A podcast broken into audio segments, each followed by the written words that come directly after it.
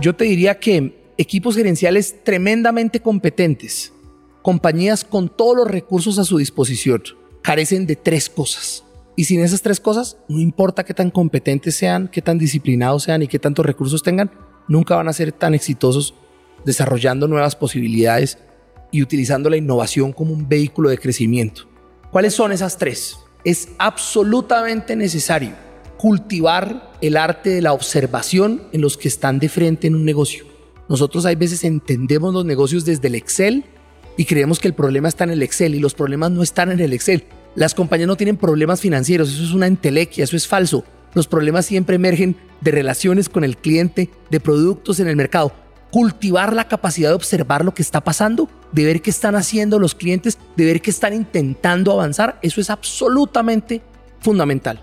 Destreza número dos, no obsesionarse con lo que yo tengo como oferta, sino con lo que el mercado necesita como propósito, como para qué. Las compañías siempre hablan de que yo quiero venderte, ¿no? La broca de un cuarto, pero la gente no necesita broca de un cuarto, necesita huecos de un cuarto. La gente no necesita ollas con teflón, necesita que el arroz no se le pegue.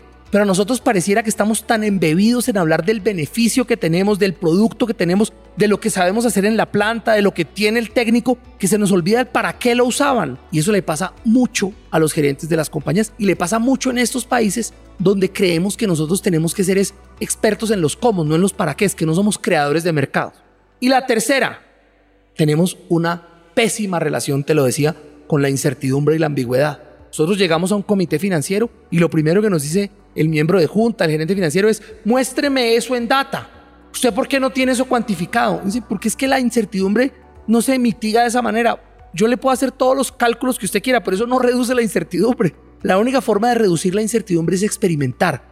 Nosotros detestamos la palabra experimentar. Casi que si yo llego a una junta y le digo quiero hacer un experimento, la gente me dice no, es que una empresa no es para hacer experimentos. Entonces si las empresas no son para hacer experimentos, es la mejor manera condenarlas a que no aprendan. Y un sistema que no aprende, pues tú ya sabes dónde ha terminado todas las historias de empresas, gobiernos, personas, cuando se les quita la capacidad de aprender y experimentar. Entonces mira que esas tres, una mirada distinta y observar. La capacidad de entender los para qué es tanto más que los cómo los beneficios más que los atributos y la capacidad nuestra de experimentar y aprender desde el mercado. Si tú no tienes esas tres cosas, no hay forma, no hay empresas, por talentosos que sean sus equipos, por MBAs preñados de Harvard que tengas, no son capaces de crear nuevos mercados.